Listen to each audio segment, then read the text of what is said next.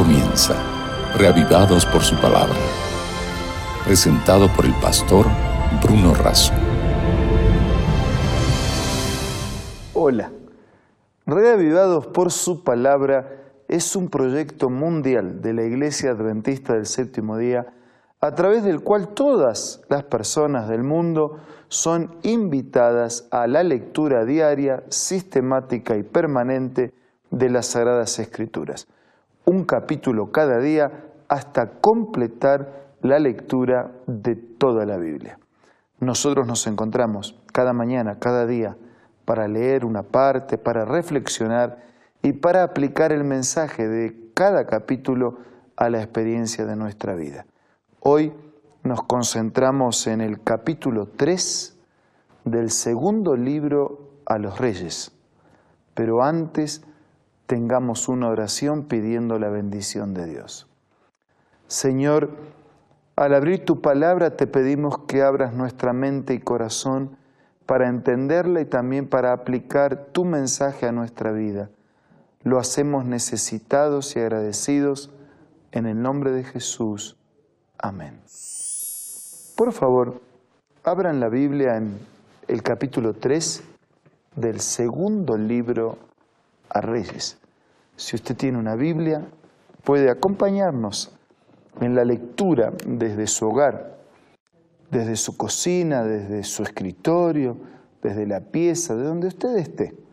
Si tiene Biblia, tome la Biblia y acompáñenos en la lectura de algunos pasajes de este capítulo. Y si no tiene Biblia, nosotros tenemos amigos cuyo servicio a la comunidad es hacer llegar gratuitamente un ejemplar de las Escrituras. Que si usted no tiene Biblia y quisiera tener, necesita tener, por favor entre en contacto con nosotros para que sin ningún compromiso le hagamos llegar un ejemplar de las Escrituras. Segunda de Reyes, capítulo 3. Es el reinado de Jorán, en Israel. Un reinado de 12, reinó 12 años, pero dice el versículo 2 que hizo lo malo ante los ojos de Dios, aunque no tanto como su padre lo había hecho, porque él quitó las estatuas de Baal que su padre y su madre habían mandado edificar pero se entregó en los pecados de Joroboán, dice el versículo 3. Aparece en escena Eliseo y profetiza la victoria sobre Moab. Versículo 9 podemos leer, salieron pues el rey de Israel, el rey de Judá, el rey de Edón, como tuvieron que dar un rodeo por el desierto, a los siete días del camino les faltó agua para el ejército y para los animales que los seguían. Entonces el rey de Israel dijo, Dios ha llamado a estos tres reyes para entregarlo en manos de los moabitas. Versículo 11. Josafat dijo, ¿acaso no hay aquí profeta de Jehová para que consultemos a Dios por medio de él? Es muy oportuno consultar a Dios, a los profetas de Dios, al mensajero de Dios.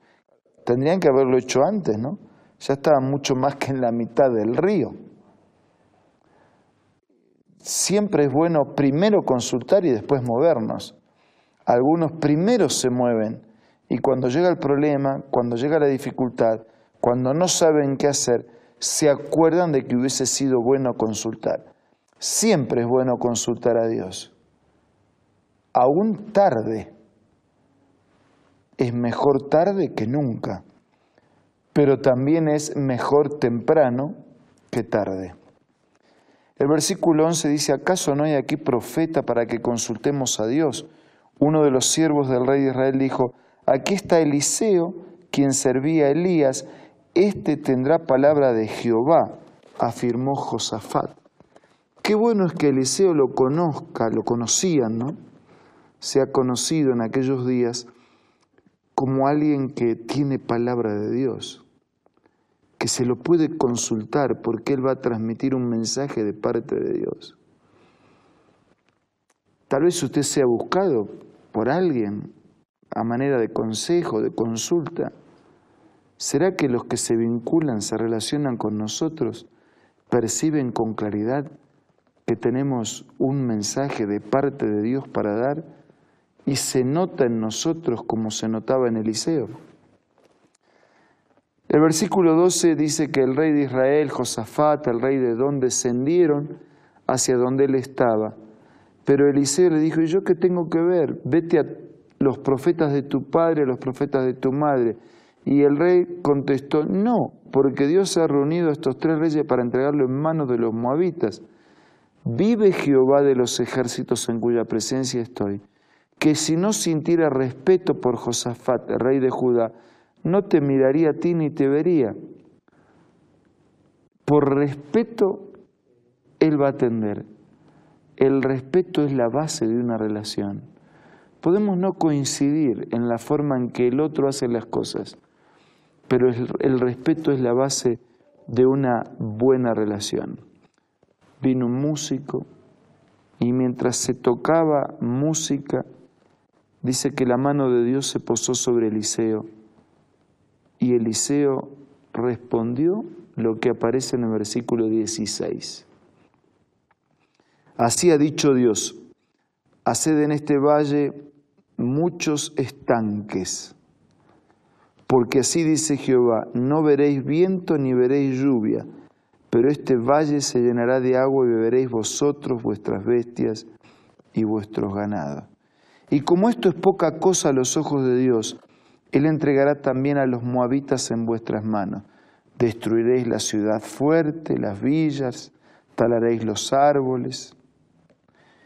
Y en la mañana, cuando se ofrece el sacrificio, vinieron las aguas y la tierra se inundó.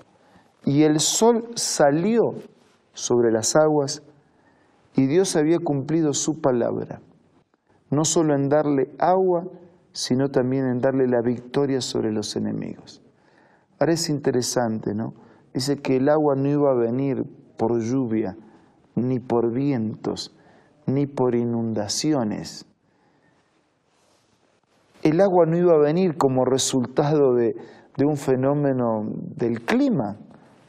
No, era una, un agua que llegaría de manera natural, en un proceso natural.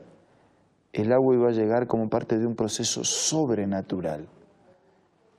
Iba a llegar como resultado de una intervención poderosa de Dios.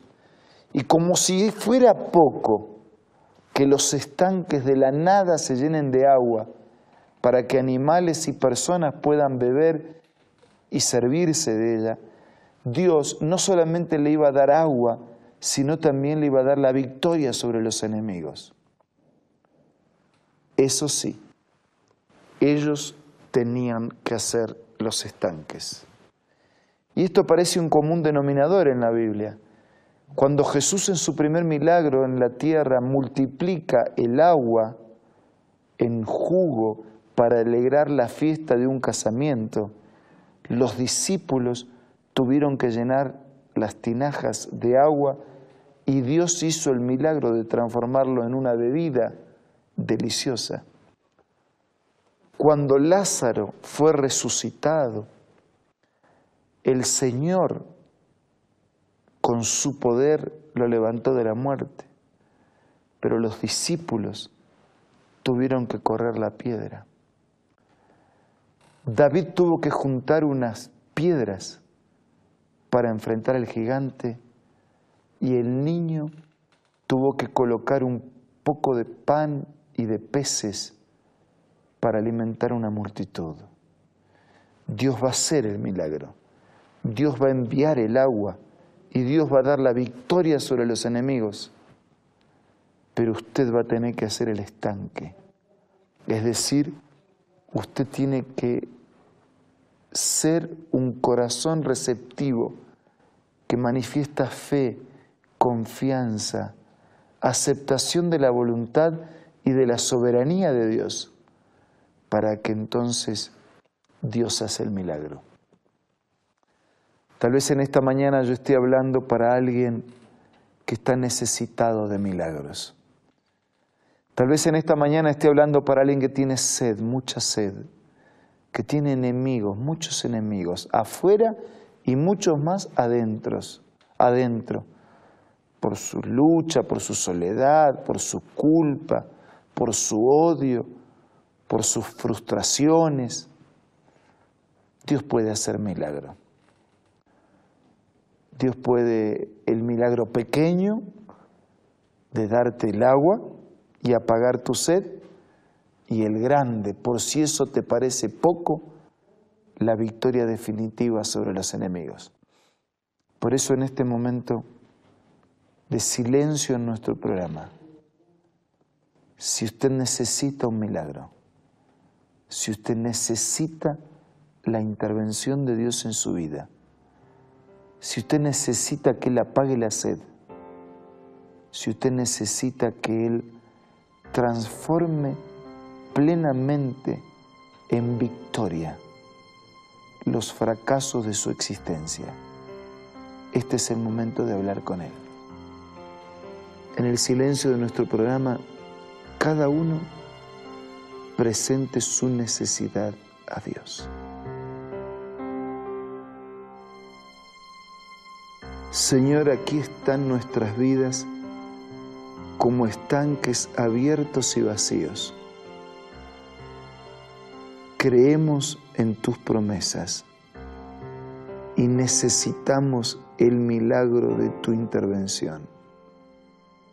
Por favor, llénanos con el agua de vida eterna que apaga la sed y danos la victoria definitiva sobre los enemigos sé con todos nuestros amigos, hermanos que nos acompañan día tras día o que tal vez nos contactaron hoy por primera vez. Abrázanos a todos.